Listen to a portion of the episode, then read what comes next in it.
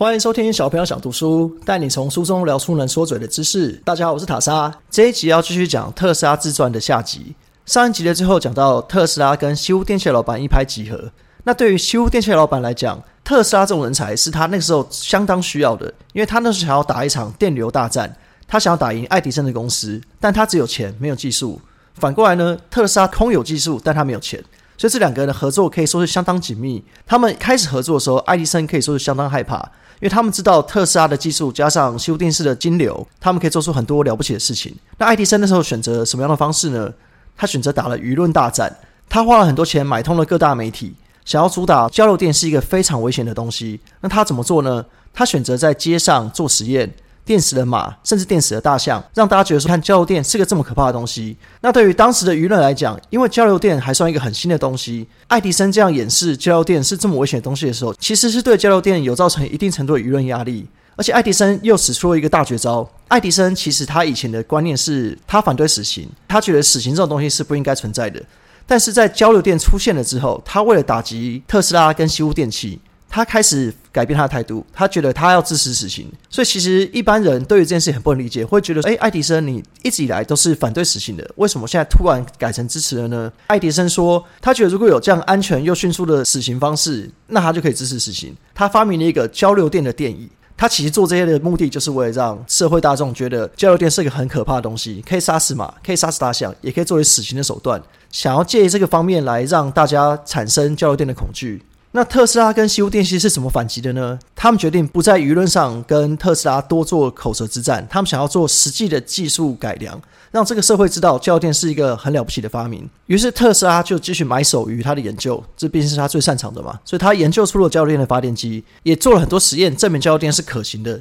在在发表会上面，其实大家对于特斯拉的交流电都算是相当惊讶，也会觉得哇，没想到一个新的交流电的用法可以为人类带来这么大的贡献。在特斯拉跟修电线不断努力之下，他们公司的规模已经超过了爱迪生的公司。那爱迪生那时候就很气啊，他觉得舆论压力如果打不赢你，他们就换个手法。于是他们想要一个新的方式，因为当初西屋电器的老板他很支持特斯拉，所以他一开始给他条件相当好，他先给了他六万美金的现金和公司的股份。而且又跟他做好约定，如果你的发明、你的专利能够发出每亿交流电马力的电力，我就给你二点五美金的专利费。这二点五美金累积下来其实很可怕，因为如果真的依照这个规定，每发一交流马力的交流电，西屋电器就要给特斯拉二点五美金的话，这个金额已经达到上千万美金。于是爱迪生就用这个当切入点，他想要去告这个西屋电器。他因为公司章程上面就已经写好了，每发一交流电马力的电力就要给特斯拉二点五美金嘛。但因为他从来没给过，所以爱迪生说这样不行。你这规定已经写在公司章程上，所以你就要去执行。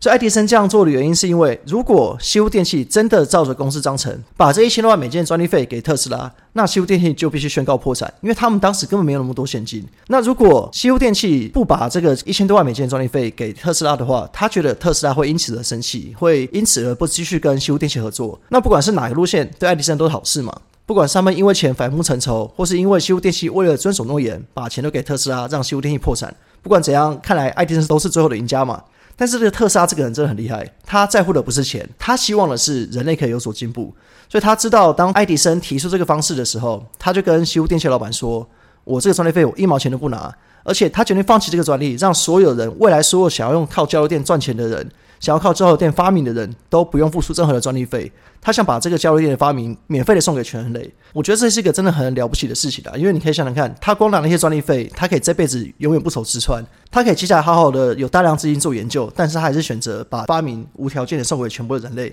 那西屋电器跟特斯拉合作，在度过了这个难关之后，他们一举又拿下当时世博会的订单。那时候办在芝加哥的世博会，算是办的相当盛大。然后西屋电器跟特斯拉把整个会场透过交流电发电，让现场一片灯火通明。那其实当时是一件相当震撼的事情。世博会结束之后，整个舆论上对于交流电的接受度也算是越来越高。于是他们就跑到了尼加拉瓜大瀑布，决定建当时最大的水力发电站。然后他们决定要供应附近水牛城的整个城市的电力。这也算是人类进入电气化的时代的标志，因为整个水牛城就是因为这个水力发电厂一片灯火通明，大家都觉得说哇，原来电灯是可以带给人类这么大的进步。虽然特斯拉跟西屋电器的合作在这边听起来一切顺利，但其实也就在这边画下了句点。因为在一八九七年的时候，特斯拉觉得交流电这个地方它已经算功成身退了，他觉得只靠交流电发电没有办法带给世界上所有的人电力跟照明。因为他觉得不可能每一个乡镇偏僻的地方都盖了电线跟电塔，他觉得这个是做不到事情，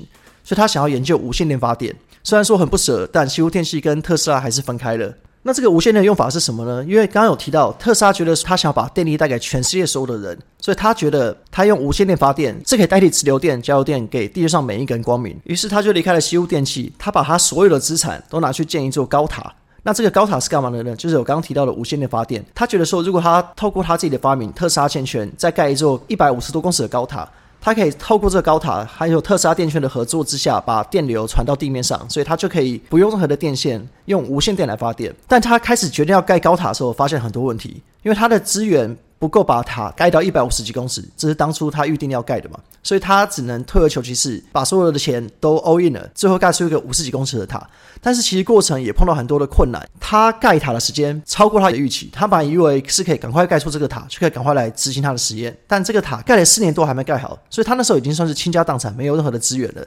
但在这个四年当中，他花了很多心思去研究这个塔，去研究它的理论可不可行。在那个时候，他觉得他已经想出一个可行的方案。那现在差的是什么？差的是钱，因为他把钱花光光了，没有钱继续做实验，所以他觉得他把这几年来累积的经验，他只要有钱，他就可以做出他梦想中的事情。于是他就想要到纽约去筹钱，去完成他的梦想。但他这个筹钱碰到一个很大问题，就在他这与世隔绝的四年中，努力的发明他的无线电发电的时候，已经有个人算是扯了他的后腿。抢先的登入了无线电的发明。当时有一个发明家叫马可尼，用了无线电技术发了一个横跨大西洋的电报。所以当时其他的人会觉得说，其实这马可尼已经发明了无线电，他已经很厉害。然后会觉得特斯拉在做一些不着边际、无法执行的梦想。他们觉得他是一个空想家，他做事情是不值得投资的。就在一个情况下，所以特斯拉都找不到赞助。那特斯拉也很生气，因为马可尼发明这个无线电，其实早在他去盖他这座高塔之前，他就已经公布了专利。而且马可尼这个无线电其实只算是它的基本版，对特斯拉来讲算是一个比较低阶的用法。但是马可尼还是因为这个发明得到了诺贝尔奖。那特斯拉很生气，所以他就于是就告上专利局，觉得马可尼侵犯了他的专利。在一开始审判之中，是特斯拉胜诉的，代表当时的法官认为马可尼确实的侵占了特斯拉的专利。但后来舆论又导向了马可尼，那当然是有一种阴谋论，因为马可尼跟爱迪生，对，又是爱迪生，爱迪生又出现了。爱迪生在知道马可尼有这个发明的时候，他入股了马可尼的公司。有人说，就是因为在爱迪生的阻挠之下，后续的审判变成了马可尼胜诉。那这个官司打了相当多年，打了三十多年，打到直到特斯拉过世以后，法院才判特斯拉胜诉。那当事人也会觉得特斯拉会在过世之后才胜诉，是因为专利局不想要让无线电这个专利给特斯拉。因为如果特斯拉还活着的时候拿到专利，那他一辈子都可以靠这个专利赚钱。如果他过世了才被判胜诉，那他只能。得到他该有的名誉，但专利权已经因为没办法归给一个过世的人，所以已经来不及了。也是因为这样，所以特斯拉的晚年都被冠于一个空想家、不切实际，甚至有人说他是一个疯子。所以他的赞助迟迟拿不到，他也是因此得上了抑郁症。那我们之前有提到，童年的幻觉就开始出现了，他又出现了幻觉、幻听，所以他那时候的身体状况可以说是很糟。他的晚年生活就是躲在一家又一家的酒店，因为他没有钱。他也没办法发明，因为他那时候的生意状况很差。有些酒店住久就把他赶走，他就一直被赶到下一家酒店去。那直到有一家酒店受不了了，因为他都没有付房租，就告上法院。那特斯拉他名下唯一的资产就是他当初想要做的无线电的高塔，所以说起来很讽刺，他真的欠钱嘛？所以法院就把特斯拉的一辈子的心血，这座无线电高塔廉价的出售给欠钱的旅馆。那旅馆收到这个特斯拉高塔，他也不知道怎么办，所以他就把它拆掉，当做废铁变卖。所以其实以现在的角度来讲，相当可惜啊！他一辈子最努力的心血，居然就这样被当成废铁拆掉。特斯拉晚年就是这样穷途潦倒，不断被驱赶，然后也没有什么钱生活，所以他身体状况很差。他到晚年的时候，甚至被计程车撞，撞到肋骨都断掉，他也没有钱去看医生，所以他就在心理压力跟他身体一直迟迟无法康复的情况下就过世了。过世之后，其实也就发生一件蛮奇怪的事情。FBI 就进去他在酒店住的房间，把他所有的手稿、所有发明的笔记都全部一并带走。所以大家就在猜想说，他其实是不是很多发明是 FBI 知道会对人类有什么影响，会有什么帮助，所以就把这些手稿都藏了起来。这也替特斯拉的传奇人生画下了最后的句点。我现在回想起来，会觉得特斯拉有点可惜，他的下半辈子都在穷苦潦倒中度过，好像他很多发明都没有得到执行。像刚刚提到他那个特斯拉线圈盖的高塔，当时如果他能够得到足够的资金，好好去做这件事情，不知道对我们人类的生活。火，对人类的文明会不会有新的改变？那以上就是特斯拉这个传奇的人生。其实很多书跟网上电影都是以这个为基础来做改编的，所以如果大家很有兴趣，可以看看这些改编的书籍或电影。相信大家如果知道一些基本的剧情之后再去看，会觉得更有趣。那我们今天故事就讲到这边啦，我是塔扎，谢谢大家，拜拜。